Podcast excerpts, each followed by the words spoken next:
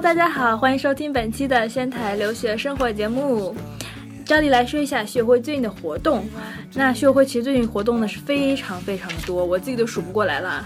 那就大概捋一下，之前上周吧，有大使馆，嗯，大使馆的几位领事，以及这个宫城县的一些各个机构，什么交通局啊，什么各个机构来了一部分人来给我们讲了一下这个各方面留学相关的事项，还是蛮实用的。然后其次呢，嗯，中文角，中文角也是如火如荼啊办的，嗯，那个上次汉语桥参加比赛之后呢，中文角又恢复了那个每周一次的活动的正那个正常活动。那上周四呢是一个中华料理的一个主题，来了三十多个学生。然后下下周四也是有那个中文角活动，下周四的主题是书法，嗯，那如果大家有兴趣的话，可以在我们主页上找这个具体消息哈，是在川内。嗯，然后呢，嗯啊，然后中文角以后可能也会保持这个每周一个活动的频率，所以如果大家有想学那个日语的，或者说想交朋友什么，就尤其是像我们研究室，我们是研究这个语言教育的，我们研究室就有一个哥们儿，他是研究这个汉语教学的，所以他特别想去参加这样的活动，所以有这样的人也欢欢迎大家报名来参加哈。嗯，然后那个中文角，我预报一下，在七月四号会搞一个这个什么烧烤和花火的这个活动，二十人左右吧，也是，嗯，也有有经费的，呃，是是要那个收费的，但是听起来好像你们蛮有意思的，就是各种各各种那个日本动漫里那种什么砸西瓜呀，什么讲鬼故事什么的，然后大家可以上那我们的各个那个主页上看一下，如果感兴趣的话。那然后呢？昨天那个刚刚有一个活动，今儿这个嘉宾也是去了昨天的活动哈。嘉宾，你先介绍活动还是先介绍自己啊？呃，我先介绍一下自己吧。来，学长来。对，本人名叫王鹏飞啊，现任现在是这个，呃，东北大学大学院情报科学研究科博士二年级，呃，下半年的学生啊。主要的这个研究方向呢，就是交通工程学、交通规划学啊这方面。呃，今天讲座的主要内容呢也与这相关啊，但是先说一说。呃，昨天的这个活动，嗯，昨天这个吉林省省民代表团的这个访问友好城市仙台啊，大概吧，我参加活动从下午两点钟开始吧，嗯，下午两点钟开始呢，这个首先中方先表演这个太极拳，有陈式的、杨式的，还有这个太极拳、太极拳都有啊，这个 太极拳还有这么多种，对对对对，然后是男一波女一波啊，表演的确实是非常好，他们是国内专业的，对对对，国内的。是应该是说是专业中的专业啊，是绝对是，比如说在全国拿过奖的，并且绝对是教练的教练，并且还有很多啊，一拿出名片来就是陈氏太极拳多少多少代传人，哇啊，就是这种感觉，感觉就是很高大上哈，确实，呃，那都年纪蛮大的吧，应该对对对，年纪不小，年纪不小。嗯，然后这个日方呢，咱们这个这个宫城县中日友好协会，还有这个仙台市也有个太极拳协会啊，也都参加了。嗯，这个仙台市的这个市民啊，尤其是太极拳爱好者。全都那是不是跟那个明星见面会似的？他们要专门练这个的话啊，对呀，都认识这些。嗯，一般是这个，嗯，这个领导之间都互相认识，但是下边的团员有可能不认识。最后一个活动挺好，这个这个各位听众，你上过大学，大学咱都必修过太极拳嘛？二十四式这种简化太极拳，中日一块打。哇啊，这个我觉得这个这是挺好的，真是说像他们说的这个以武会友啊，这个交流感情，这是不错的。然后就是在一块儿晚上一块儿吃饭，然后相互学习一下文化，嗯，呃，然后这个跳一跳舞，唱一唱歌啊，这种，嗯，还是挺不错的啊。这样子，对，大概是到八点钟结束。嗯，就是吉林省那个访问团哈。对对对，大概应该今天就回去了。嗯，嗯，时间不长啊，很多人是头一次来日本，然后，呃，头一次吃刺身，然后他们说，就我问他们印象怎么样，嗯他们说感觉日本特别好，就这么说的啊，具体的说出来，但是感觉特别好，头一次来，这样的，嗯，不错。嗯，那反正那个这是其中的一个活动之一，反正学友会是有蛮多类似的活动的，包括七月一号，我也是会跟另外两个人去。去到时候带一个团，也是从国内来的访问团，是各个大学的老师，好像是。具体到时候可以，如果感兴趣的话，关注一下我们那个 Facebook 呃 Facebook 微信的更新。好吧，那就废话不多说了，咱进入正题吧。嗯。那今天咱讲啥，学长？呃，呃，咱今天讲讲这个呃，既高大上的有接地气的东西，是吧？讲太高大上的这个这些东西，可能这个听众们哈太学术了，可能听众们也不太感兴趣。对。呃。太接地气了，可能大家也知道了，听这个也觉得很无，对，就很无聊，对吧？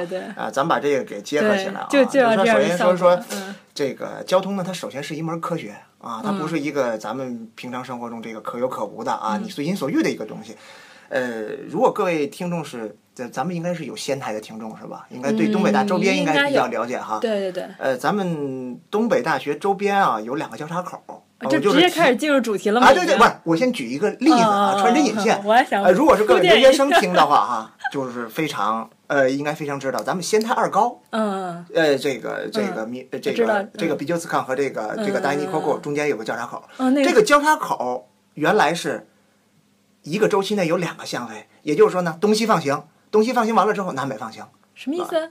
就是两个相位。拿专业的话呢，相位呃，对，相位。呃，相呃对，叫信号相位。完了就是这个太专业不不咱们简单点说，就是哎，车辆呢东西放行，放行完了之后呢，哎，然后再南北放行，嗯是这样。嗯呃，但是呢，不知道大家前一阵儿听说没有？就前几个月这块儿交叉口呢，嗯，出现了一些交通事故啊，有这个东北大的学生呢。呃，被撞了啊，然后也送进医院了啊，然后呢，引发这个交通堵塞，大概一个一个多小时。呃，从这以后呢，这个学校呢跟咱们这个 Miyagi Ken 的这个 Kenke，就是他们这个陷阱啊、商量之后呢，呃，为了保护咱们这个东北大学生的安全，呃，把这个交叉口的这个信号相位进行了调整，有刚才我说的这个两相位调整为三相位。最简单的就是有一个行人专用的一个相位，也就是行人专，也就是专门给行人一个行走的一个空间和时间，行人可以随意的行走。哦，这个大家应该，如果你步行通过这交叉口的话，应该非常有体会。它的这个时间是早上嗯。是七点还是八点开始，我忘了，但是是到晚上七点钟嗯。这段时间专门给行人一个相位，也就是说你随便走，哎，啊，就是两边都是绿灯。最简单，咱们现在东北大南北这个、这个 College Campus 南北 Campus 之间嗯也设置了一个专啊，门的行人线，对对对对，是不是？对对对，两边都会变绿。哎，对对，只要你上学，你肯定能对，有这个而且那个往再往前下坡那个也是。对对对对对，没错没错。哦首先这是一个变化吧，这是生活在这样啊哎原来不是这样的。啊啊，因为各位因为并不是学交通的，所以你对这个东西的变化一点都不敏感。我对这个东西变化特非常敏感。但是我对那声音特敏感，新歌啊新歌有男生版和女生版的。对对对对对对，呃，待会儿咱们再讲，就日本做的很人性化啊。好的，这个交叉口两相位变成三相位，学生是安全了，是吧？嗯哎，咱们感觉你是长眼睛的，不长眼睛的，一边玩手机一边，反正怎么的你都撞不着了。对，但是它产生一个恶果，嗯可能这个恶果很多人都没有亲自去计算过。呃，因为在理论上来讲，实践上确实也是这样。你每增加一个相位，在相位与相位之间的转换的时候，它会产生一个叫时间损失。这个时间损失呢，前两秒后两秒，也就是一个周期内会产生四秒。嗯就是一个周期内，就是哎，原来你是这样，后来又绕回来了，就这样。哎，每个周期内一共有四秒，四秒咱们感觉一二三四就过去了。但是你可以这么想，信号周期一般来讲是六十秒一个周期，就是一分钟，嗯就是一个周期。一分钟如果你损失四秒的话，一个小时多少？就是六十个四秒，对不对？嗯一天有多少小时？嗯一个月有多少天？一年有多少个月？这只是其中一个交叉口。嗯如果咱们说北京来讲，北京大概三千个左右交叉嗯口，如果你乘以三千，换算成每年大概损失多少个小时来讲，嗯这个数你自己看都不敢算，看都不敢看啊！如果各位听众。呃这个手里边拿这个计算器的话，你可以去算一算，这个数字相当惊人。嗯。如果再乘以咱们每个小时在日本的打工时间的话，呃，我粗略的算一下，一个交叉口一年嗯。大概至少至少要在五百万以上，呃，就是至少要在五百万左右。你你说你先，哎这五百万日元的我知道。损失，你说你先铺垫一下，结果我一直在等你结尾，你一直在铺铺个不停，我以 我觉得已经进入正题了，已经。你看啊，这个五百万和这嗯个学生出车祸，学生出车祸是不是国家得掏钱去补助他？对，但是你这五百万谁承担？这五百万的损失嗯是不是由所有等红灯的人承担？嗯所以你这么算就会发现啊，原来是这是一个 trade off，就是一个此消彼长的关系。在这个时候呢，但是这五十万是由每一个呃开车的人平，五百万五百万500万哎对是由每个开车的人平分的，对，但是政府看什么？政府看的是总和。这五百万是没了，学学生这边可能受伤呢，我可能少掏钱了。嗯但这五百万和学生受伤之间到底孰轻孰重，这个就产生了这是你一个课题研究的对，课不不，这是这不是我研究的课题啊，但是这就是生活中的一项，就是大家不觉啊，但是咱们其实生活的方方面面都存在这种交通的这个科学啊，确实是一门学问。嗯，我在喝大使馆的水。啊行，那我也喝一点啊。嗯那你说，嗯，我觉得你刚才这个相位我都不懂，不知道有多少人懂。呃，你可以先解释一下这个相位是啥吗？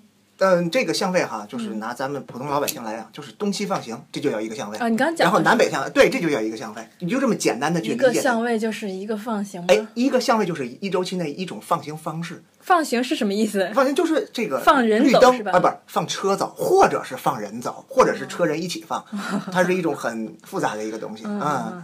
所以说在这里就是嗯涉及到一个政府在决策的问啊决策上的一个。那所以这个改成那个改成什么？你说什么？哎，对，有两相位改嗯成三相位，这第三个相位呢属于行人专用相位。嗯，呃，大家的体会就是交通事故少了，嗯，呃，但是呢，你看不见的经济损失嗯，却在成倍数的增加。所以说，到底孰轻孰重，政府呢需要去拿捏它，谁说了算？就政府应该具有相应的智囊团，是这样子。那之前没改之前，那个发生事故就很高吗？频率？按说呃你绿灯走，嗯嗯嗯红灯停也不会出事儿啊。啊，原因是这样，原因就是首先啊，咱们排除所有的这个违法行为不说，呃，一个交叉口，如果你想让车与人或者人与人、车与车之间完全没有冲突点的话，基本来讲是不太可能的。冲突点、合流点、分流点这三个点，这三种点都必须要有其中的一种、两种或者是三种。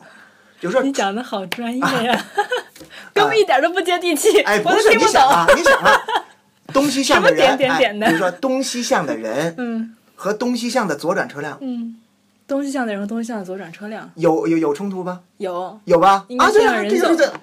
但是呢，先让人走还是先让车走？你比如说，首先国家不一样，法律不一样，哦人的素质也不一样。在这种情况下，你作为一个交通科学工作者，应该怎么去设计和调配它？这都是非常重要的。可能老百姓平常在生活的时候不会太有太有这种体会。学长你你有你有驾照吗？我当然有了，你们这专业是没有驾照不让报是吗？呃，那倒不是，但是但是我们专业在大四的时候有嗯驾驶实习，两周免费学开车，驾校的教练教你们这么好啊不，但是不发证啊，但是不发证啊。都这份儿了，不还不发证？啊，但是学两周你收获蛮大的，这样你再去驾校再学的话，或者是自己开再去考的话，免。费学两上，而且上车学是吗？当然了，上车学哇，绝对是开真车、大四是在日本上的吗呃，？不是啊，大四在中国上，我估计日本肯定没这么好，因为日本的驾照很贵啊，三十万考一个。但是在中国的话，现在就我那个年代嗯不用两千，现在也就三四千，充其量了，考一个。对对对，差不多啊差不多。是这样子。哦，我还以为日本呢。嗯，那国内也还好了，练一下也不会很贵。对对对。嗯那 OK，那你要进入主题了吗？啊，行，都走啊。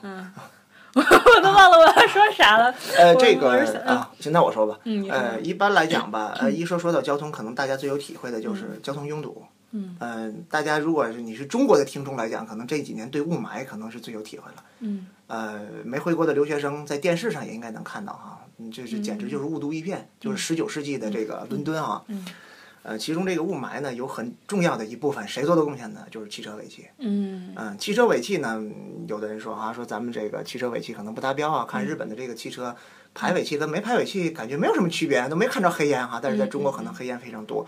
呃，这除了有汽车本身的问题来讲，交通的问题呢也是不少，因为。你开车不开车，有点常识你就知道，汽车在空转和空转怠速、低速的时候产生的这个，因为不完全燃烧嘛，产生的这个尾气，其实非常有这个对空气是一个非常严重的污染。嗯嗯嗯，所以说这个交通拥堵其实是现在 PM 二点五的一个，嗯。不能说是主要原因，但是其次，呃，但是绝对是一个重要的一个原因。嗯，所以现在说解决交通拥堵，迫在眉睫，也是为了解决大家呼吸的这个空气，呃这方面，对对，应该大家非常有体会。日本的话应该还好一些，因为日本在七十年代的时候已经经历过这么一回了。日本七十年代的时候也是，呃，汽车拥堵，然后呢，人们呼吸的这个空气呢也都非常糟。嗯。但是呢，日本把这个坎儿呢已经迈过去了，啊，中国呢现在正在迈这个坎儿，嗯。但你多长时间能迈过去，这个东西很难说，啊，当然这个对 PM 二点五的这个影响呢，咱咱们今天就主要谈谈这个，嗯。呃，主要是说这个交通嘛，嗯，再一个就是交通拥堵，除了这个尾气之外，还有大家就是非常常见的就是你上班儿来不及，嗯是吧？嗯、我同学在北京上工作，在住在北五环，嗯在南五环上班，就每天早起就你不提前两个小时出来，肯定会迟到。嗯对，那你算算，你一天有多少小时会浪费在路上？嗯二十四个小时，四个小时你再出钱，你再保证八个小时睡眠，你你还工不工作了？你还想不想挣钱了？所以说这个通勤上所耗费的这个时间，那你也不得不计算。如果你天天都这么走的话呢，就等于浪费生命一样。嗯，再一个就是停停走走，是交通事故多发的一个重要原因。嗯，因为开过没开过车的人可能都知道，高速公路其实是很安全的。嗯，不安全的是城市道路。高速公路虽然快，但是它车与车之间哈，一般来讲，你确认车距是吧？哎，你坐过车肯定也知道是吧？确认车距。我有驾照的好吧？我虽然没开过。啊 啊，是吗？哎，不好意思啊，失礼失礼失礼了。呃，车与车之间保持车距，并且它的这个交通流的这个密度呢是非常均匀的，所以这种情况下不易产生交通事故。对。但是城市道路走走停停，哎呀，再加上各种情况，再加上中国的，比如说中国特有的这种机动车，还有中国式过马路等现象，所引起的这个啊，对呀，就所引起的这交通事故，一旦堵塞，那就更晚了。嗯。嗯，所以你看它这个危害其实是非常大的。说我们为什么要呃去研究交通，去科学的去理解交通？啊，这个是一个非常重要的。我还想那个，整个那个构架上捋一下。啊，那先说学长，你是专业是什么呀？你研究的是什么？我研究的就是如何去解决大城市的交通拥堵。太大了吧，这个题目。如果呢，在细致上说呢，是主要是从交通管理与控制的角度。交通管理与控制。哎，因为你比如说，咱们说交通规划，嗯，是不是影响交通？嗯。交通设计、道路设计这一块，是不是影响交通？嗯。还有呢，就是接下来就是警察最常见要干的一个事儿，就是指挥和管理交通。我主要是从这个角度出发，去提一些，比如说新的政策呀、新的管理的管控的一些手法呀，在硬件、软件上，然后去解决这个交通拥堵，进而去解决我刚才说的这种呃安全呐、污染的这几个问题。哦，那那你硕士是在哪儿念的呀？哦，我硕士也是在东北大啊。就一直是一个研究生。一直是一个研究生，嗯。行，所以今天要主要讲的围绕你你那个那个专业的这个啊，对，但是还必须让大家能听得懂，有驾照没驾照的都能听得懂的这种。OK，难为你了。啊，没事没事没事没事。嗯，因为交通大家很常见嘛。嗯嗯。你天天总得出去吧，除非你是宅男或者是宅女，宅男宅女也得去超市买东西嘛。对。但是我我这个 就是洗肉多素人，啊，没问题没问题。感觉上是那个日本完全都。没有堵车这个感觉。那对对对对对对。而被我是我是生活在北京的哈，就是老是堵车常常见的。嗯。这是为什么？而且不是说日本的这个，尤其是东京的这个车拥有量和北京是一样的吗？嗯嗯嗯。那为什么为什么这样呢？这个交通拥堵啊，产生交通拥堵的根源，我刚才说了哈，刚才就是从交通规划的角度、设计的角度和管控的角度，就是各不一样，各不一样。它的哪儿都不行是吧？中国。呃，中国现在可以说是。哪儿都不行，但是你知道政府一年的收入是有限的，就是咱们纳税人交的钱是有限的。政府如何把这些有限的钱能够更好的去利用，用用到哪儿才能解决最快的解决所谓的燃眉之急？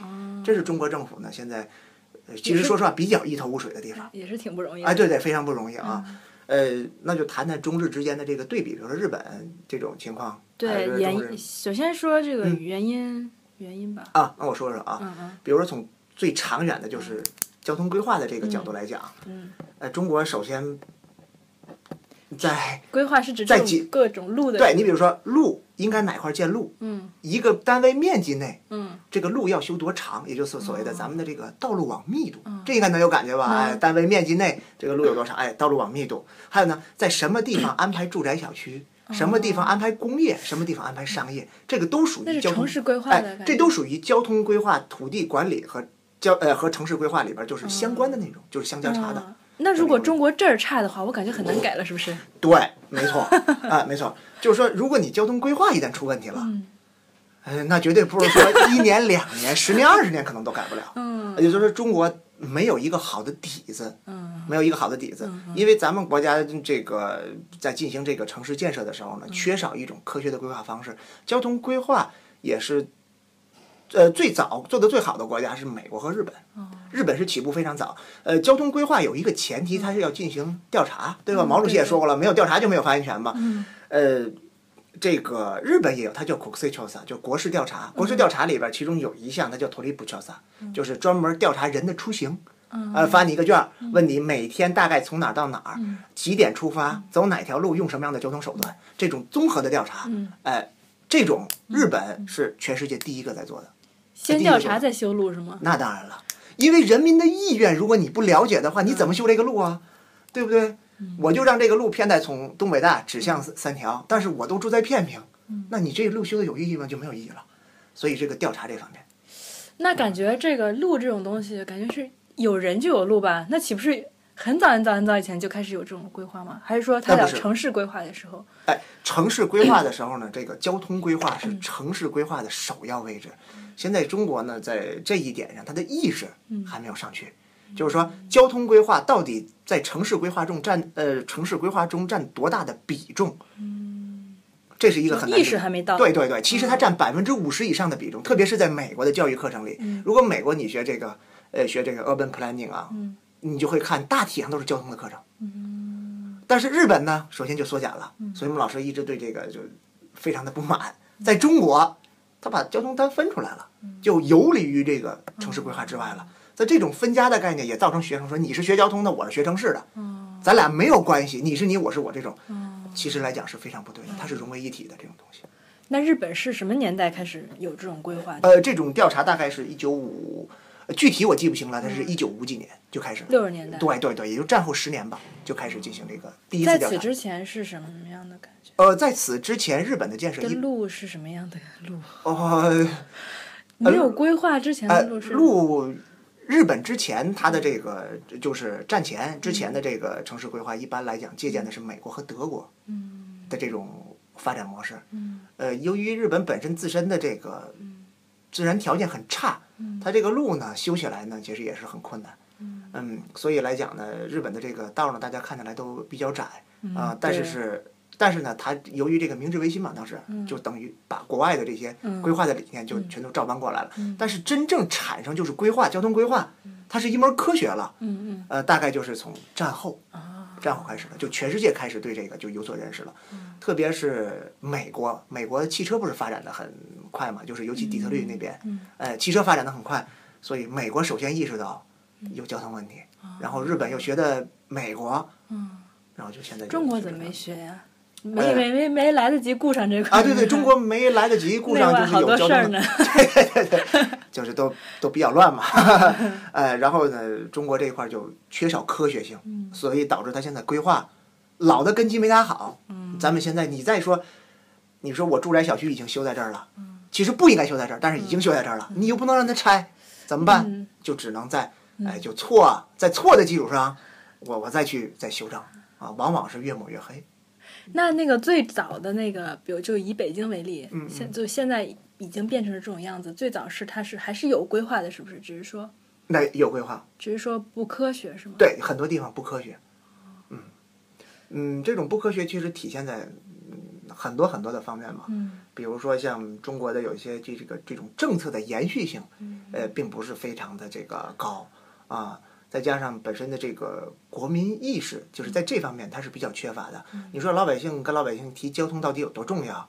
呃说这路政府问老百姓路这么修行不行？老百姓也不知道，或者说他提出的这些意见可能都是嗯，这个从自己的内心去出发，并不是说考虑到整个宏观的。啊，这个这个学过微观经济学的同学应该对这个就非常了解，因为你个体的行动和整体的这个行动，它肯定是有肯定是有区别的嘛。嗯，我就想到我奶奶家门前这条路原来是石子儿路，然后跟村长说了好多次 要啊，对对，修成现在是中平的那个。国这种中国吧，现在的这种道路和交通啊，就中国现在还只停留在道路上。就是比如说我的这个路基是是这样的，路面是什么样的？比如说在农村的，像你刚才说的这个，我路面是不是硬化了？嗯我路面的这个照明是不是到位了？嗯我哪个地方我路是不是修到了？就是眼还停留前的这块对还停留在这些比较基础的方面，到底应该怎么样的去修？长远的规划等等，这些东西都是非常非常缺乏的。所以学长，你赶紧学完回国是吧？回国还是比较有用武之地的啊。对对对对啊，这种调查，这是从交通规划方面来讲，比如说最典型的像，呃呃，你看像北京吧，嗯北京大家应该就是你是不是在北方都应该知道北京的一个基本构造，就是有二环、三环、四环、五环是吧？对然后呢，从中心呢有这个放射状，它是属于环形加放射状的这种路网。嗯，对。这种路网呢，就跟咱们吃煎饼果子是这种摊煎饼一圈一圈。这是当初有个领导设计出来的。对对对对，呃，摊煎饼的这种发展方式呢，它有利有弊。呃，利呢就是会使这个北京扩展的非常快。我摊一圈儿，你大哥你再摊一圈儿，把河北省都吃进去了。因为我是秦皇岛人嘛，我就特别希望这个修到九环的时候修到我家，这样我孩子参加高考的时候 就能走北京的分数线了啊！当然开个玩笑，呃，是这样。但是你所带来的后果就是，呃，中心的压力就会非常大。大家如果嗯听不明白的话，你可以拿个绳拴个小球，你自己绕一绕就知道了。线越长的话，你使的这个劲儿就会越大，你对这个周边的控制就会越弱。城市中心的这个压力就会非常非常大，所以北京才迫迫不得已提出了一个，比如说某些车辆、某些时间段不许进入二环以里或者三环以里，你只能绕行。说北京是不是有这种交通管控方式？这是没有办法的办法。嗯，因为如果大家谁都知道，我绕行肯定不如直穿城市中心好。但如果都直穿城市中心，就跟人一样，这不就脑血栓吗？就跟血栓一样，就栓死了。哦。挺有意思吧？好逗。当然我说的比较形象了啊。OK，那我们刚刚在说交通拥堵问题，一个是规划啊，对规划，然后还有一个就是设计。嗯。那设计，大家可以看这个，如果在日本生活，就会发现日本很多的，呃，就是日本最典型和中国不一样的，你会发现日本无论你到了哪儿，这个地方穷还是富，是南方还是北方，就是南到那霸我去过，北到。这个北海道最北端我也去过，没有一个交叉口，你说我的信号灯不亮，说我的这个标线湿化，我们就是专业叫标线湿化，地上的标线湿化不明白，我这车应该怎么走啊？到这儿啊？或者这个标牌不明确，是单行还是双行？我我也不知道，和和导航仪上不一样。然后标识这个标志和标线又不统一，这怎么办呢？就抓耳挠腮。哎，在日本绝对不会出现这种现象。这是非常非常厉害的。嗯，在中国，呃，北京我不说了，像我们这个家乡秦皇岛，呃，算是二三线城市左右的，还是市中心的。嗯，经常有人说我按照标志走的，结果给我拍下来违法，呃，去这个交警支队要说复议。你看，后来交警支队一看录像啊，过来一看啊，标志和标线不统一，上边挂的牌和下边画的线你不统一，那你这种情况下，你让人怎么走？谁也不知道哪个对啊。对对对，这种就是最典型的交通施工、交通设计啊出现的问题。还有中国很多的交叉口，信号灯根本就不亮，是吗？啊，根本就是坏的，根本就是坏的。就是这是最最最最简单的交通设计啊，咱们不谈这个路的这个限行啊，啊，这些这些东西咱们都不谈，就这是最典型大家大家身边的。这交通设计范围，这是设计还是说维护？不不，这是属于这个交通设计里边的一部分，一部分。还有呢，比如说最典型的就是，比如说环岛，环岛大家也见过，有的交叉口大的就设计环岛，小的可以不设计环岛，包括交叉口的面积应该控制多大等等，这些都属于交通设计的范畴。但是中国对此，呃来讲，最早这个关于交叉口或者道路的这些设计，呃，涉及到交通方面的这些，呃，大家可以去查一查它的这个规范。呃，最新的规范大概都是二零一二年、二零一三年才出的，就是中国对这方面的规定，把它以条文、法律形式的这个条文形式给它做出的规定，都是很晚的。按理说，这些规章条例应该在八十年代、上个世纪的八十年代、七十年代可能就应该有了，嗯，但是非常非常的、非常非常的晚，在在这方面，并且那个时代所做出的规定和咱们现在这个时代又差的非常的多。哦，比如说新的规范。可能十几年不再更新一次，一更新就把老规范全部推翻，这样让一些地方很很难做等等的这些东西，嗯，问题还是比较突出的。但是在日本吧，它的这个法令沿用的这种这种传统性还是这种延续性还是非常好的。比如说有的条例可能是平成几年，到现在二十几年，我一直在实行这个啊，一直也没有出现过什么问题等等的。再一个就是像交通管控方面，大家最典型的就是中国每个交叉口必须有警察，有警察还管不过来。但是大家看日本的交叉口是不是鲜有警察？感觉没见过交警。对对对，你没见过交警，完了警察一天到晚都在逮，到底是谁一边骑车一边打电话？对，逮那个骑车晚上骑车没开灯的。对，完全没开灯的，对啊，都哎都在逮这些。但是中国的警察就是管也管不过来。嗯，当然大家最。最直接的感觉就是，可能日本的国民是不是他的这个素质比较高哈？中国的国民素质比较低之类的，呃，有这方面的这一方面确实也也也也比较重要，嗯但是不完全是市民的责任。呃，警察和本身他的这个管理意识，他的交通政策方面，呃，也会有很多的这个问题。嗯，所以管控指的就是站在马路中间那个交警的那个，呃，或者是信号灯。信号灯也是管控的。对对对，信号灯，包括咱们的这个天天的视频，这个时时刻刻去监控这个交通流量啊，等等啊，这都属于这个交通管控的这个范畴。嗯，这个范畴中国，呃，要细说起来，就是问题就非常非常多了。嗯，嗯，但是呢，现在老百姓有一个意识是什么呢？只要是交通有问题，都去找交警；只要是交通有问题，都是交警不对。呃，其实因为我在中国也是负责这方面嘛，也跟交警他们打交道。嗯，确实，他们有些问题，他不是他们自己说了算的。嗯，也就是说，规划不作为，第一步；第二步，设计没到位；第三步，所有的问题都推给交警了，就相当于一个公司，一个相当于这这个 Microsoft 这个技术没过关，制造又没把关，到最后问题全推给这个品质了。因为我原来在爱信是做品质的，天津一汽丰田有什么事儿？啊？你们品质怎么怎么样？不是我们品质，是他没造好，你管我们品质？现在。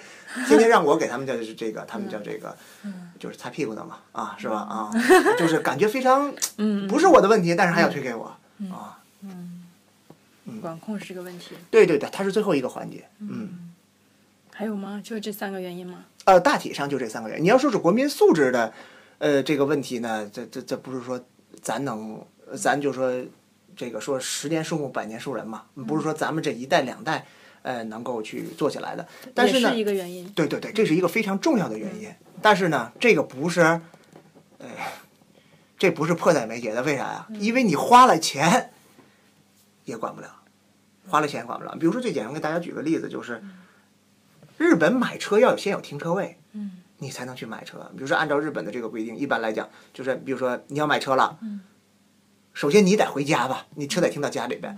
以你家为圆心，画一个两公里呃为半径的这么一个圆。如果你在圆之内，没有停车场，拿不出停车场的证明来，嗯，你这个车我们不能卖给你，因为你有车没有停车位，那那那你车怎么停啊？那你只能是违法驻车呀。啊不是有那种一百块停啊，那个也可以，那个当然也可以，但是在你这个圈子范围内，如果你要没有合适的停车位，这个是绝对不行的，并且不管这么简单啊，说我有停车位不行，你要拿出这个停车场的设计图，你停在几号车位，怎么停，嗯必须要上交的。哦，OK，这个时候不是你可以买车，但是我们不发给你牌照。嗯这种情况下啊，我们再发给你这个这个就是 number plate，再再再发给你这个牌照啊，这样你才哎我上了，然后我才能看。它是一个非常严格的，并且这个制度说起来非常可怕。早在日本应该是在五十三年前，半个世纪之前，日本就这个制度了，一直沿用到现在。所以它经过这么两三代人的努力，日本嗯在这方面已经做得非常好了。但是在中国，你去跟人提有停车位才能买车，估计大家都已经疯了，那是不可能的。所以直接导致乱停车是吗？对，乱停车，乱停车。呃，因为大家也可以简单算笔账啊。嗯。呃，如果你买一辆车，一年也就两万公里算多吧，开的也就算可以了。如果你按我按你开的快，嗯，四十千米每小时，咱们城市道路根本达不到这个速度。四十千米每小时的话，嗯是不是五百个小时一年？是吧？四十乘五百是等于两万吧？没错吧？五百小时，一年有多少小时？一年有八千七百六十个小时、啊。不会算数。一年八千七百六十个小时，你五百个小时才在开，那有多少个小时在停啊？啊，所以停车很重要。百分之九十五以上的时间都在停，所以说大家总觉得买车我要开是要开，但是你不可能 低于你的停车时间，所以说停车是要比开车更重要的一项交通管理。哎，我感觉北京停车位特少，是有确切统计停车位和这个车辆的数目是怎样的一个情况？是不是停车位比这个车辆要少啊？北京？呃，中国的这个呃北京的数据，因为我没拿到，我不是很清楚啊。嗯、但是在秦皇岛来讲，嗯呃秦皇岛来讲，确实存在部分局部地区这种停车位的数量嗯不够。呃，它是我简单说一说这个停车位数量是怎么计算出来的，非常简单啊。呃，哎呀，这出去专业的术语啊，就这么说吧，我给你一片地，你这个楼建多高，我要配备多少停车位，这个是在规范上有明确规定的。呃，拿专业术语来讲，就是你这个土地开发强度有多大，我们就应该配备多少停车位。比如你是医院，我们要配备多少？按一张床配备多少停车位等等的，这这些东西都是有的。嗯，但是呢，现在由于中国这个发展的速度实在太快了，嗯，大家呢就朝这个利益出发，所以在停车方面一般来讲不是很赚钱，也不拿它当一个营生的一个手段。所以说呢，在这方面可能就比较忽略。我有地方，我可能多放几个柜台。挣点钱，我收这个租金，可能要要比停车要来的要快。然后国家也没有在管这个，所以对国家在这方面管理呢，非常的不到位。大家可以看看日本的停车场，没有人管理，很少很少有人，大家都是进去的时候拔个卡，出来时候刷个卡就交钱啊。但是在中国呢，人浮于事，或者说我把这个停车场就租给我们家的。某个亲戚是吧？这楼是我的，我租给你，然后你每年给我多少钱，剩余的钱你自己赚。大家把这个停车呢当做一个营生去来做，这样呢，包括这个收费的制定方面，会产生很多的问题。你看日本的制定弹性非常高，你看他晚上停车、高峰小时停车，呃，你买这种停一宿，最大的料金是多少，或者停一个月怎么怎么样，他都会有很明确的这个条款。但是在中国，停车收费相当的不合理。嗯，所以这这也导致中国停车难啊，停车这个问题，呃，这是一个重要的一个原因，在这方面，嗯。哎，说到停车啊，我觉得日本那停车场特别高级啊，好几层楼高。哎，对对对对对对对对。这个为什么国内不引进？还是说过没有人重视这个是吧？呃，是这样哈，就是，呃，日本和中国对比停车一共三大问题，第一就是。你刚才说的这个立体式停车，就是等于等于停车手段，其一。其二呢，就是我说这个先有停车位再买车，这个中国做不到。第三呢，就是关于一些停车管理，这方面相应的一些管理做不到。就比如说料金的一些制定啊、收取呀，还有这个停车场的一些收取的这个钱到底归谁啊？这个金钱的这个来源和去处，大概就这三大问题。立体停车场它的技术现在非常成熟了，已经。呃，中国在北京工业大学一个关教授是这个京都大学毕业回去，他在中国主做停车，呃，他原呃他出过一本书，就是关于中国停车场，呃，就是关于这个停车场的一些技术啊、设计啊一些罪行，上面已经说的很明白了，中技术已经很成熟了，但是为什么在中国，特别是大城市，没有人用？问题非常简单，不赚钱。哎，问题就是在钱上，还有是在权上。比如说咱们现在医院，比如说我们秦皇岛医院，哎呀，周边根本就抢不到停车位。早起你不第一时间去看病，告诉你，第二时间就绝对没有停车位，就会非常非常的拥堵。最典型就幺二零都挤不进去，对病人来讲这绝对是一个痛苦。为什么说医院你不，你这个立体停车楼或者咱们说立体停车位建哪？不建，建了之后钱归谁？管理归谁？挣的钱怎么分成？怎么定价？全是问题，一直也没协商妥，协商了几年了，最后一拍板谁也不干了，就维持现状。这是中国这个最大的问题，而不是在技术上。啊，说你要能把这个问题解决了，国家下大力度，政府就强硬手腕，就这么办，哎，那可能这个问题就解决了。嗯，但是现在一直也商量不妥。这个问题是不是就引入这个立体停车，是不是能很大程度解决这个那当然了，当然了。你看这个最典型就是东京吧，啊，东京这个立体停，就咱们仙台立体停车楼和立体停车场太多了。那瘦高瘦高一楼里面啊，对呀，但是但是你要不引入立体停车的话，你想得有多少去摆车位啊？嗯，并且一个车位并不简简就是简简单单就是车那么大，嗯，他要是考虑到人得上下车吧，嗯，啊，车你得有这个前后吧，嗯，嗯，前后得留一定距离等等的，这些都会。我觉得特高级是那个跟那个电梯似的，一摁把车放。哎，对，车放进去你就不知道去，哎，你就不知道它去哪儿了。对。然后你把卡一插进去，哎，一会儿它就出来了。转了半天，吱吱吱吱转出来了。对对对对，这些东西 中国都是嗯，技术上不是问题，但是没有人引入这方面。还有一个我刚才就是说这种像管理呀、料金的这种设定方面，中国根本就还是属于这种婴儿级别的，可以说是。比如说最典型的我们青岛了呀，所有地方全三，所有地方全三块钱，黑一点的地方收你五块。啊，然后什么高峰小时也是三块钱，晚上也是三块钱。我那你想高峰小时你是不是应该咱按咱们最简单的思维来讲，你应该料金稍微定的高一些，对不对？或者是限制一下停车时间，这样来控制一下停车需求，这样就不会在停车场周边产生这么大范围的交通拥堵等等。这是最简单的思路，但是在很多城市都没有做到。所以国内一般这个。这个收费停车场收费是收到个人手里，是不是？我感觉是不是很多停车就是个人承包的感觉，是不是？很多很多都是啊。原来曾经国家下大力量整治过一回啊，就是必须你的这个停车场有谁收费，多少停车位，能停什么样的车，是要去这个车管所，或者要去交警支队或者交警总队去要备案的。嗯，但是好像过了一段时间之后，一平息下来，好像现在又又非常乱了，管理起来。是不是可以简单粗暴的归结一下，人太多管不过来，根本就管不过来，并且有时候老百姓的意见可能也会很多。嗯啊，甲说这么办，乙说那么办。嗯，政府有时候也很懵，到底听谁的？嗯啊，这样子。嗯，所以嗯，嗯我后面再说吧，以后的发展什么的。嗯嗯。就是停车是个问题。嗯。嗯，就是这些导致交通拥堵。嗯。所以，嗯，中国。怎么说？要解决这个问题，还需要一段长远的。啊，对对，还需要一段很长远的路需要走。我们在各个方面都应该去下功夫。首先，中国本身它从这个对待科学认识交通的这个意识上，它就不强。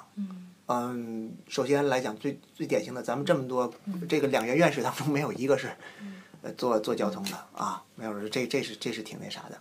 呃，还有就是下面高校啊，在对待这个交通专业的这些设置、课程等等设计上，有些东西还是属于模棱两可。嗯。啊，还有很多需要跟日本借鉴的。嗯。再一个就是，呃，政府在进行交通管理方面，有的时候缺少一些科学的一些智囊团。嗯。啊，去进行定位。还有就是，呃，中国的一些政府职能部门嘛，它的这个职能分工和责任。并不是非常的明确，导致这个事儿到底出了问题，到底该谁负责？这个东西很乱乎。一般在中国交通问题一旦出了，就是交警支队，呃，然后这个园林局、规划局、交通局，然后再把土地找去，大概这五大局坐在一起，大家讨论讨论这个问题该是谁的怎么办？啊，根本就讨论不出来任何问题，都是你推我，我推你，很多时候。所以说，这个有很多问题悬而未决，就那么放着。其实它就是一个常发性的一个交通瓶颈，就在那儿待着，可能长时间都不解决，总在那儿堵。这种中国也很也非常的严重，啊。所以说，这个意识指的是这个专业学这个交通的人的意识应该提高，是吧？不是整个国民的这个意识。呃，整个就是政府在对待交通问题上，他的这种科学意识应该还在相应的去。呃，去提高，并且中国在这个交通方面的一些，比如说，你看日本有很多民间的智囊团，嗯，比如说最典型的像，呃，野村综合研究所，嗯，啊，NRI 哈，野村综研就是一个最典型的民间私企的智囊团，嗯，我们就是他有做交通的，嗯，是吧？哎，专门有负责交通项目的，还有很多很多，啊，像比如说丰田，丰田下边有丰田中央这个研究所，比如说专门去做交通，因为车和交通毕竟不分家嘛，等等。呃，但是在中国的这些民间的交通智囊团，首先数量就非常少，政府呢又缺少这种政府的这种交这种支持，和大学很多地方是分家的，在这种情况下，学了不一定能用上，然后呢，这个学生呃，其实学交通的学生就特别迷茫，老师说他总是在问说，老师我们将来能去干什么？我们这个专业，他自己对自己的定位等等这个专业都非非常非常的不了解，啊，还对这个专业呢属于比较。还没有开蒙的这种状态，啊，是整体的一个问题。嗯，但是在日本这方面已经已经走在前列了。嗯，当然这都是这个咱们说的都是城市道路交通啊。当然，你再加上轨道啊、水道啊、空运呐这等等的，这这问题就非常复杂了啊。哎，我还是想说一下国民素质这问题啊，因为之前就是像是上个月有一个很火的话题，就是那个路怒症哈，就是说一个人别了一个人，然后那个男的打了那女的那个事儿，嗯嗯就是然后由由此引引出好多话题啊，就说什么那个中国车辆跟上了，但是素质没跟上什么什么的。那学长，你从专业角度讲，就是光国民素质这个问题来讲，能不能从比如说考驾照这个？这个阶段开始抓起，稍微对这个问题有点改善呢，有有可能吗？呃，可以啊，这个呃，原来邓爷爷曾经说过，这计算机要从娃娃开始抓起啊。其实交通也是要从娃娃开始抓起的。这点呢，中国现在有些城市正在努力去做，已经意识到这个问题了。也就是说，娃娃时代你要是不给他规范这种交通的意识和思维，就咱们所谓最早先的这个红灯停、绿灯行，嗯这些规范如果不给他灌输在脑子里的话，他长大了之后不会遵守交通规则。但是这部分在日本就做的就非常好。首先就是对行人的教育，就是行人是不需要任何教育你就可以上路的，只要你会走。嗯，对对对，对不对？哎，所以这个是所谓的这种警察进校园的这种活动，呃，在日本是做的。日本基本上来讲，每个学期或者是每一年都会和旁边的这个咱们说是这个交番都会去联系，呃，专门开展这种交通安全周的这种活动。交通安全周呢，这个让大家提高这种交通安全意识，然后找专门的人士呢给大家去讲一讲这个交通的安全等等。呃他们的这种做的是非常好的，这这个这这个在日本，呃，但是这一点在中国方面，有些城市已经开始意识到了，呃，但是是不是能持久的做下去呢？这个我们还拭目以待。这是说从娃娃开始做起，还有一个就是日本发动志愿者，这个 volunteer，volunteer 的话呢，一般来讲就是一些年老的已经退休的这些人，他们呢可以对自己的这个，比如说我住在这个町里吧，我对这个町我挨门挨户的，嗯。我去敲，嗯。敲呢，这个目的呢，就是要发给你，呃，一个这个这个一个小册子，然后告诉你这个交通安全到底有多重要，遵守交通法规到底有多重要。这个也是日本发动，但是在这个在中国来讲，基本上是不太可行那。中国如果发动，如果借鉴的话，就是居委会了，啊，是去去去去这个进行教育啊，这是一方面。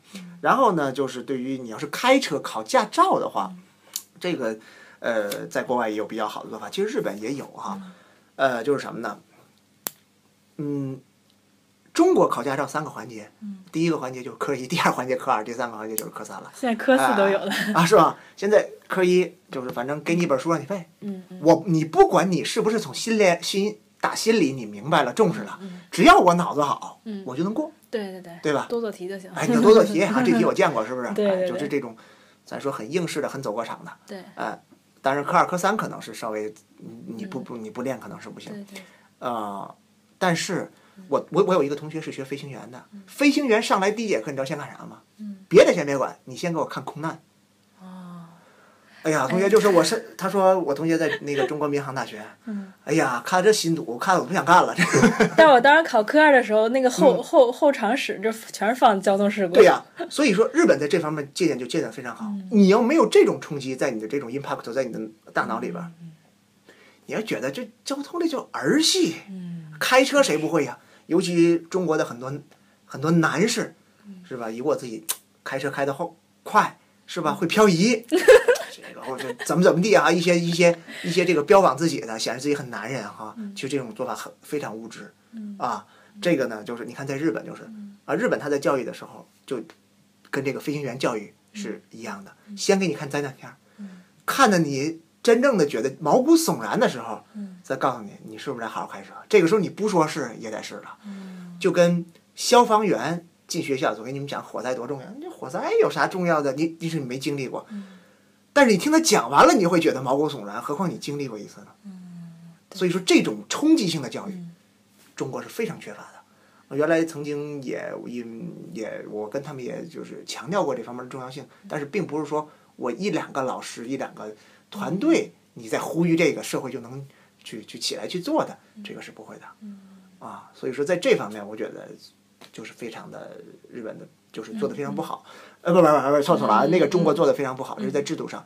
还有就是日本天生他日本国民的一种性格啊，就是欧摩压力，欧摩压力这种，比如说同情啊、体谅啊这种性格，比如说，呃，在中在日本应该是右转让直行，中国应该是左转让直行吧，对吧？这个现象非常明显，在中国抢谁能抢个谁算谁的，嗯所以说左转和迎面而来的直行撞上家常便饭。嗯这是非常，这是交通事故，交通好交通事故啊，最多的一个种类。而在日本就非常少右转和直行车上撞，为啥？我永远让着你，你多远，我看你过来了，我都让着你，哪怕我少过一辆车也无所谓。嗯这个呢，已经经过几代人的这个怎么说洗脑吧，已经深入骨髓了。他就是这么想的，啊，欧摩压力的这种情况啊，就跟日本踩了别人，呃，被踩那个人又有人啊，啊，碎嘛碎碎，对不起我碍你脚了。哎，对对对，就跟这种意识一样，他是 嗯，他是比较深入的，所以他欧摩压力他总能体谅别人，所以说你让我，我让你，多窄的道路也无所谓。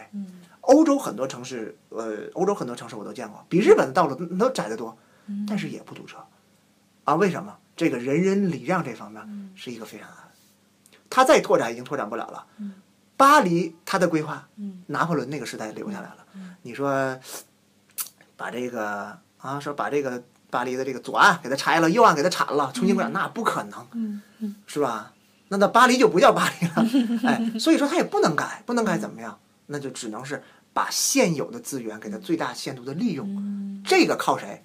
政府靠管理，靠政策，对不对？然后呢，国民呢就是靠素质。也就是其实政府你不用太花什么钱去进行大刀阔斧的城市改革，你也能够让你现在的这个现有的交通设施发挥最大的威力。啊，但是在中国在这一点呢，就是呃做的相应来讲就哎就就比较差一些。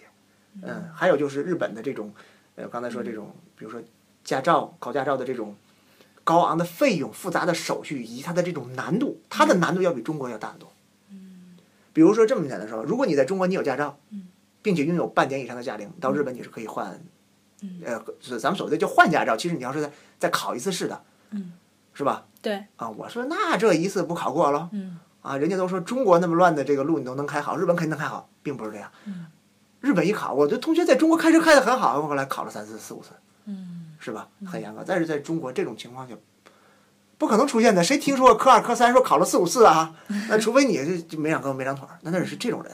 所以说他的这个严格的制度、这种选拔，再加上这种教练确实这个认真的是去这种教学，他整个一个这种体制制度的一个完善，再加上日本国民一些特有的一些想法，嗯。所导致你现在感觉，哎，日本的这个驾驶员感觉素质非常的高，它是一种综合的影响的一种结果。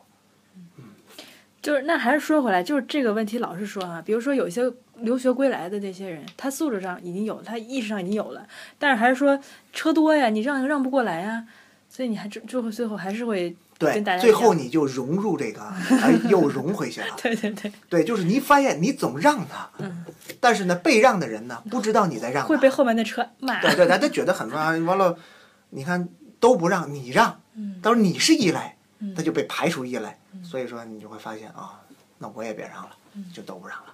而中国又不可能像新新加坡实行那种严格的法律，比如说新加坡行人违法，我可以撞着你是白撞。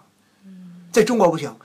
任何时候碰着非机动车辆、碰着行人，都是你机动车辆的错。所以就这就是说，你明明他违法呀，那我不管，他是弱者，是这么一个思路。但是在新加坡不是，Singapore 是一个交通非常非常强的一个城市，他做的非常好啊。Singapore 在就是就是这个在这个交通领域是有口皆碑的。除了这个道路拥堵啊、费用一些收取方面来讲，他的这个国民的素质，这绝对是。咱们说是亚洲最高的嘛，其中就是它这种强硬的法律规定。那我车就是开，你愿意撞我撞死你白撞，没人敢闯红灯，行人没人敢动，都等车过完了，行人才过。如果行人过的话，车上车车车撞上，那你就完了。所以说呢，车也不敢过，大家都互相的有这种严格的法律去约束，这是新加坡的一些做法。嗯，呃，中国和中国等于新加坡的也。借鉴不来，日本的也又学不来，所以现在还是属于这种发展的这种摸索发展。对对，摸索发展。嗯，日本很多，嗯，比如说这个，嗯，这个我刚才说的交通规划呀、设计啊和这个管控方面都是。其实我觉得所有的一切交通规划谁说了算呢？嗯，这咱们说是国民说了算。咱们说谁谁代表国民？政府代表国民。嗯，政府说了算。所以政府它的站位的高度，嗯，呃，这个是。非常重要的，呃，日本的政府它在这个交通方面的站位高度要比咱们要高得多，所以说，听众朋友可能听说过什么叫呃城市二次建设、二次投资，这个听说过哈。比如说，我今年我，比如说我现在我用五 C，好不容易攒钱花钱，像中国什么卖血卖肾买个五 C，结果人家出六了。嗯啊，完了，不不，人家出五 S 了。等你再追五 S 的时候，人家已经出六了。等再追六的时候，人家出六 S，就是你永远在追不上，永远在花咱们所谓的冤枉钱。嗯中国政府在这个城市建设上，特别是在道路交通基础设施方面投资方面就犯这种毛病？但是在日本就不犯。日本呢，一下把眼光知道二十年到三十年之后定位，我建设就是二十年、三十年之后，所以我建好了，正好和这个时代这个技术也到了。国民的思想意识也到了，正好汽车也发展到这个程度了，哎，那我就想，然后我再着眼到二十年之后，这种去走。因为我们研究室就是做这个智能交通系统，你做这方面非常了解。现在，比如说在中国，现在咱们对无人驾驶的这种相应的无人驾驶啊，当然我们不是在汽车技术方面，无人驾驶普及之后，在社会交通系统方面如应该如何去构筑这个系统方面，中国没有人研究，但是在日本很多很多的企业、民间的这样团已经开始研究了。当然，我们东北大，我们这几个研究室也开始在研究了。可能现在无人驾驶的车可能都很少见。特别是在高速呃高速公路上可能都没有，但是呢，研究呢，政策制定等等要做在前边，政府的投资也要投在前边。这样一旦当无人驾驶的汽车瞬间普及的时候，日本就可以应对，而中国就会手忙脚乱。哎呀，这无人驾驶车出来，我们这个相应的法律制定啊，相应的硬件设施都没有上。等你上了，可能车就不要了，可能就大家都都坐飞机了。我就打个比方，你永远是在赶在人后边。也就是说呢，我们。政府每年收税不少，纳税人交的钱也不少，但是总投资在后边，这样就是造成了这种浪费。这个政府的站位是非常重要的，啊，一切东西都是在战争。嗯，借鉴的地方就是应该着眼于未来，考虑。对对对对，应该把这个东西应该着眼啊。未雨绸缪。没错，就你看现在没有，不代表以后没有。嗯，当然现在很多很多中国的这个高校现在。啊，也在努力的去做了，啊，但是呢，相信还还是有很多值得学的地方，嗯，交通规划方面值得借鉴的，其实就是交通规划理论，其实现在发展的前景已经非常少了。一般我们参加这个学会的时候，它都有一个三项的题目叫“沉默的交通规划学”，也就是这个交通规划学在日本已经很沉默了，就没有还显这个鲜有新的东西出来。中国呢也是在拿日本的这个东西去做，因为现在中国所有的大牛的交通导师都是从日本回去的，也都用的日本的理论，所以说这个东西发展的前景可能很小，但是在中国的实用方面还有很大的空间。为什么？因为中国很多的这个这一块地我开了，我要规划一个新的城市或者规划一个新的镇，包括中国这个新农村建设这个活动进行的如火如荼嘛。这两年可能稍微收敛一点，前几年不是做的很火嘛，都要需要规划啊。这个交通理论的这个应用。中国在这方面应该去实践去，去多做。然后现在中国最能做的，还最能借鉴还是交通管控，政策的制定方面，啊，比如说如何去控制一个城市的机动车保有量，如何去科学的去预测它的这个保有量等等，这个中国还都是属于。这个现在阶段就属于三言二拍，三言两语就解决问题，然后一拍大腿，二拍脑门就 就政策。完了，我总结叫三言二拍嘛，嗯，就这种。嗯，科学的决策还是需要一些，再加上这个中国，我刚才提到了这个呃调查嘛，呃，中国没有像样的这个这个调查，并且中国在数据收集方面，我们总说这个这个 big data 这个大数据时代要来临了，但是中国现在对数据的收集方面。呃还显得这个略微薄弱，呃，主要的点就是，比如说我的这个交通方面，数据，比如说我的监测器布置的不到位，位置不到位，数量也不到位，然后还实时总出问题。收集上来的数据呢，这个这个真假可以说难辨，在于这个数据如何跨越这个使用的这个界限。日本到现在也没有突破，但是美国突破了，美国会把这些数据不涉及到这个这个 private information 这些数据可以放在网上。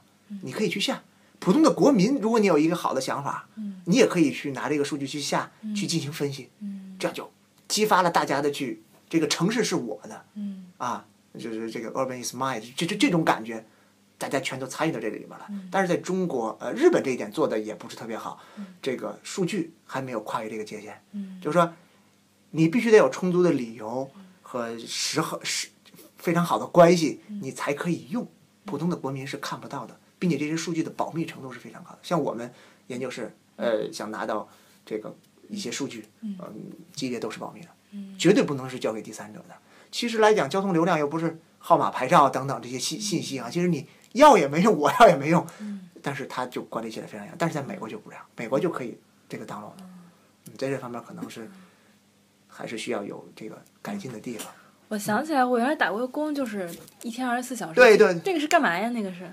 呃，他是那个你打的是那个 Sky 那个环境研究所吧？是那个郑义哲。哦，对对对对对对对。不是，先给大家解释一下什么样的工，就是你从比今天中午十二点做到明天中午十二点，几个人不停值班，就是计算那个大型车辆多少多少辆路过，一分钟路过多少辆，小型车辆多少辆，就是数这个。那个是在干啥呀？他们？呃，首先它的目的可能是多样化的，啊，它是属于这种马路 p 嗯，这个 m o t i k i 嘛。然后，呃，他做的可能有这么几个。第一呢，就是想看看这个交通构成。嗯。嗯，比如说我监测器。这个现在的监测器，如果你想识别这个小型车辆、中型车辆、大型车辆等等，包括公车，呃，它的识别率不是很高，不可能达到百分之百。但是呢，你想啊，一个大型车和一个小轿车，它对这个交通啊，呃，道路啊、噪音呐、环境污染，这绝对是不可同日而语的。啊。所以你要看它的这个构成，它通过这种样本的这种采集啊，分析它的构成，这是一方面。第二呢，Sky 环境因素，他们主要就是还有一个做的就是噪音污染。嗯，就是看这个车呢，去经过的时候，对对对，它有录音，看看对这个地面的震动啊，然后对周围的这些市民呢，它的这个影响，呃，如何？还有呢，就是测这个车速，车速呢，因为速度，呃，这个怎么说呢？交通拥堵是咱们一个很暧昧的一个概念，其实来讲并不精确，很多国家对于交通拥堵的定义也都不一样，但是交通拥堵对什么最敏感？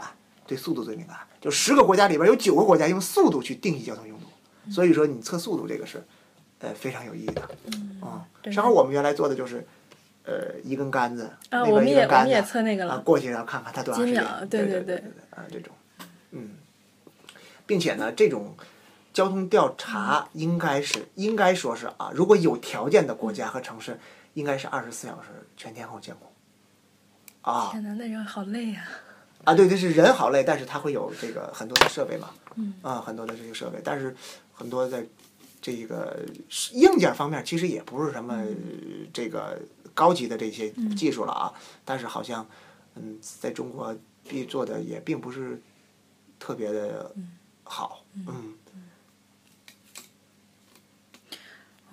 那这个是值得我们借鉴的地方，还是日本的？对对对。那日本它有一些，也应该有一些不足的地方。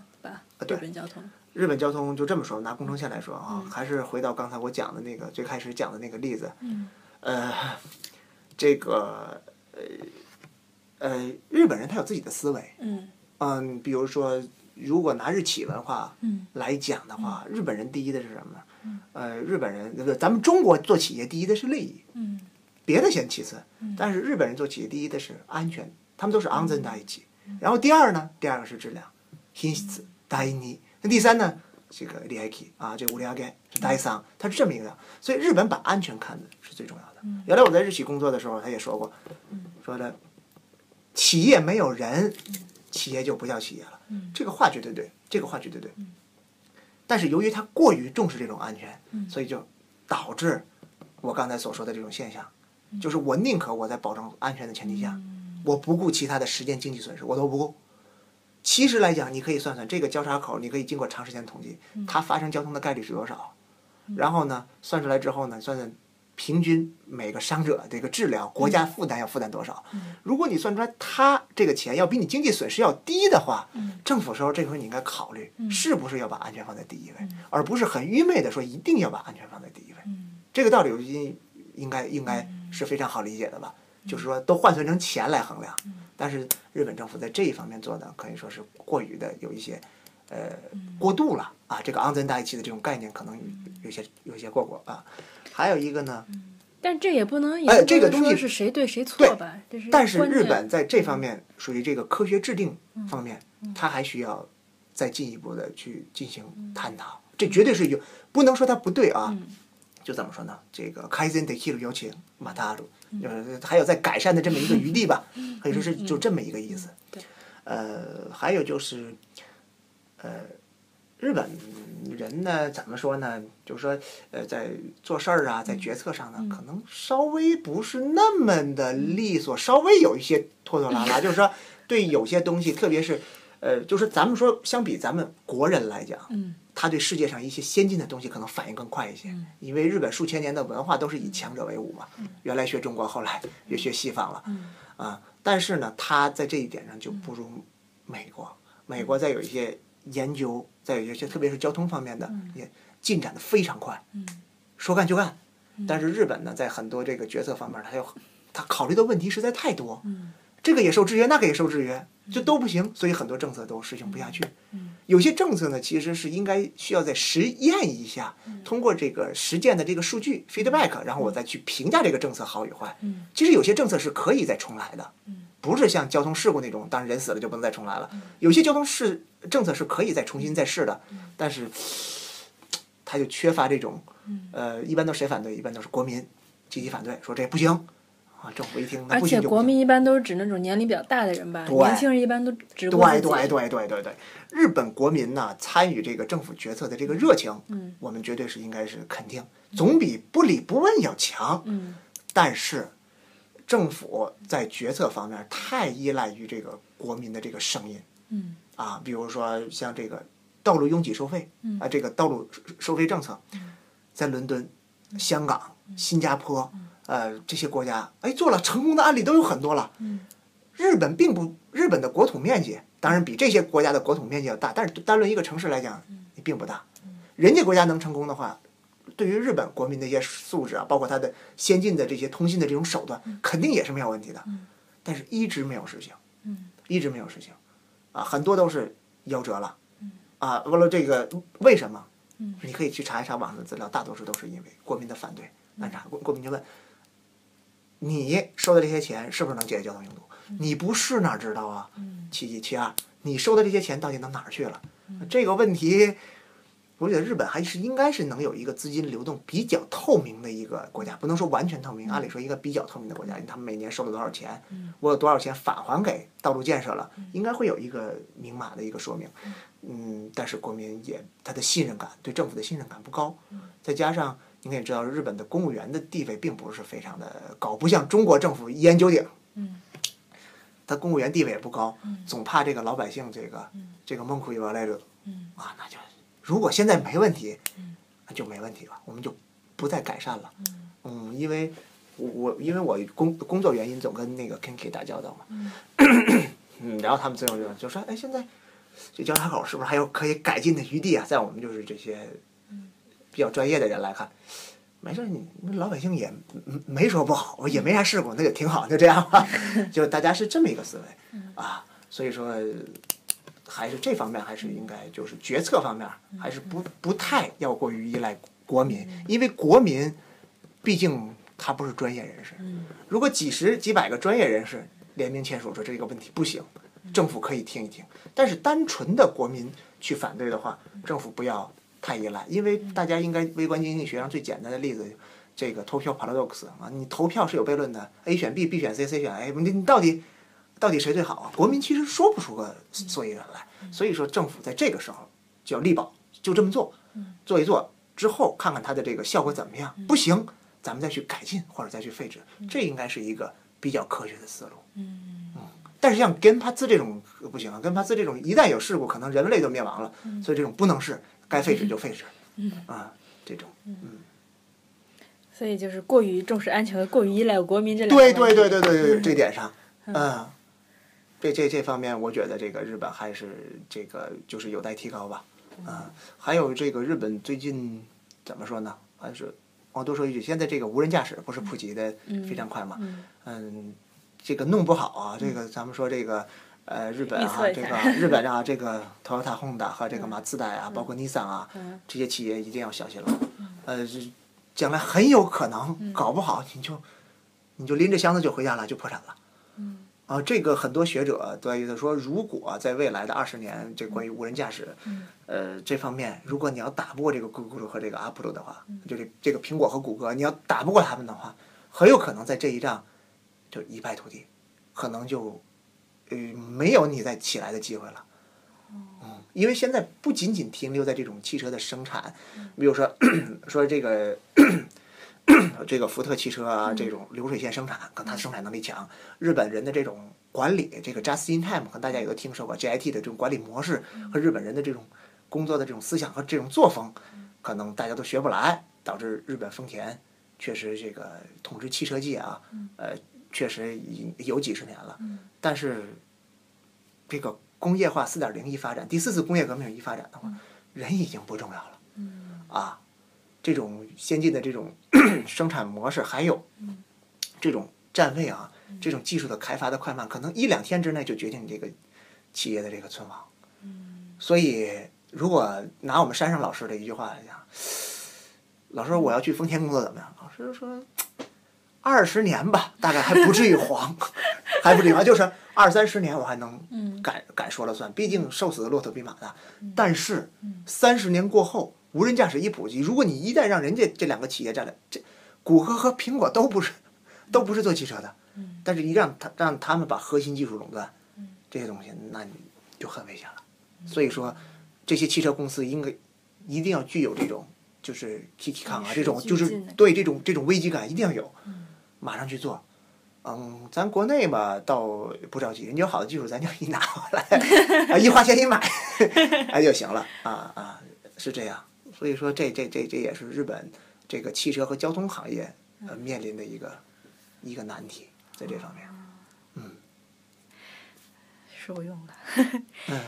当然，日本还有很多啊，就当然都说汽车了，像公共交通，日本的轨道交通非常的发达。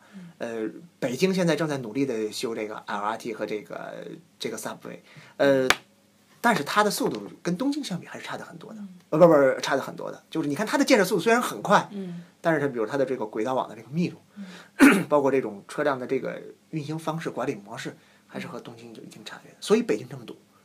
如果北京能做的和东京轨道交通方面一样好的话，北京也不至于堵，啊，就还有很多发展的这个余地在轨道交通方面。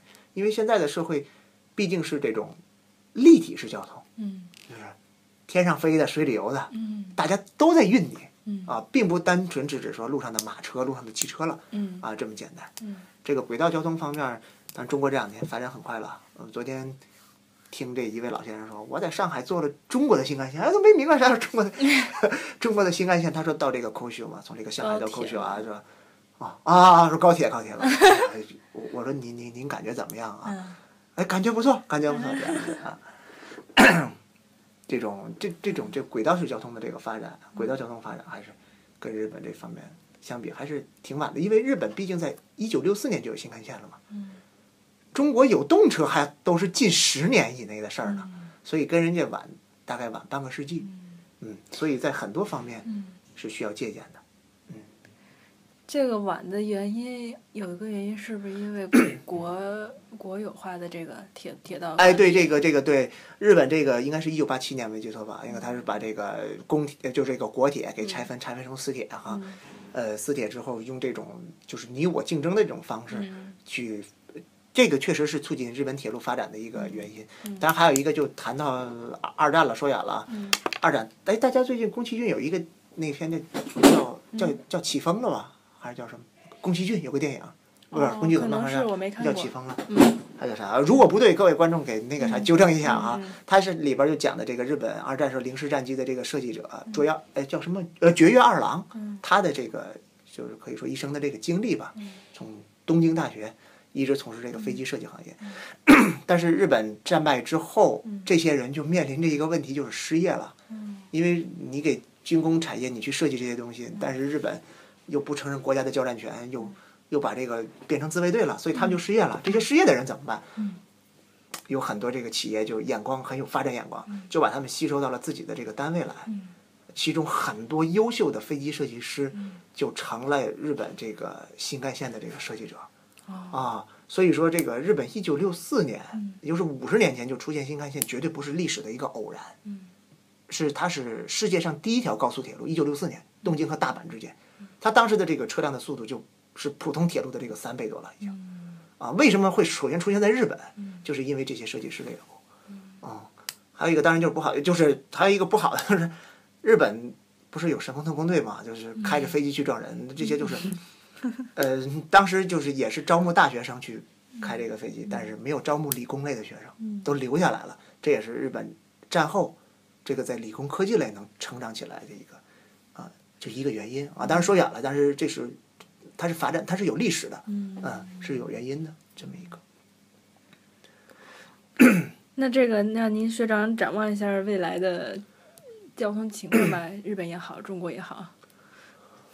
啊，当然这个 这个刚才也都谈了哈，这个中国发展的前景还是更大一些，所以我老师一直特别力主让我让我回国，对对对对，在日本想做一些东西，可能已经很很难了。嗯嗯，第一就是我刚才说的这个，这个日本政府在决策制定上，还有国民的这种这种一些引导上啊，一些无方向的引导上，可能都会影响这个政策推出的这个时间和这个力度。啊，当然呢，二零二零年的东京奥运会是一个好机会。嗯啊，和这个日本应该是日本上次运动会是一九六四年吧？嗯，也许啊，应应该是一九六四年，这等于时隔半个世纪又又又回东京就开过，不是日本就开过那一次是吧？对对一一次奥运会，完了这次又又开奥运会了，时隔半个世纪，东京可能要展示一下自己强大的这个运输能力啊，呃，这个对于嗯，在这个日本交通行业，嗯，是是一个机会，可能政府在经费的这个给予上啊，可能会非常嗯非常多。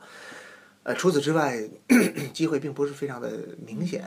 嗯，中国呢，是由于在各个方面可能都比较落后，呃，所以说在这个呃发嗯发展空间非常大。嗯但是在国民素质，它不是一年两年就能提高起来的。嗯所以在这方面要做，但是呢，不要在近几年说解决非常燃急的问题的时候，不要太把钱去用在这儿，因为它解决一些眼前的问题是解决不了的。嗯。但是呢，每年一定要去在这方面，比如要去投资，花一定的经费，嗯。花一定的时间去教育自己的这个国民，在这方面也是非常必要的。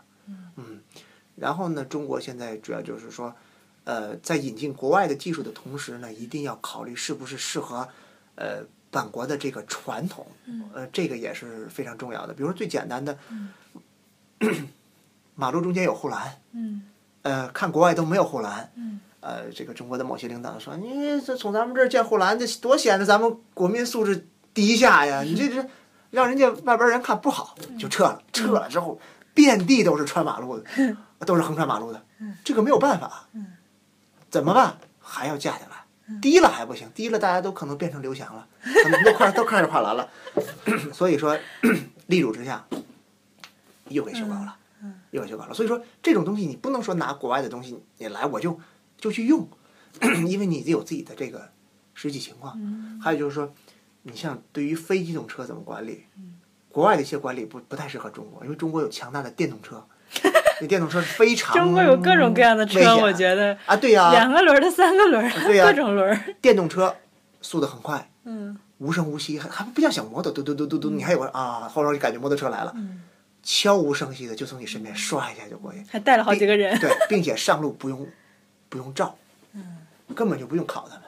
你说那个是电动自行车？对，电动自行车，日本好在哪？日本的电动自行车你不用腿它走不了，你必须得啊蹬。对，我就我的那个只能是让你省力，助动车对，叫助动车。但是在中国真正变成了 摩托车，就电动摩托车嗯啊。所以说在在在这这点上，就是国家如果能下大力度把电动车刹住，就当像像当时取缔摩托车取缔三马子一样，哎，这个也许对中国的交通，这个可能是一个雅克达西马斯。那那个绿源什么不得倒闭了？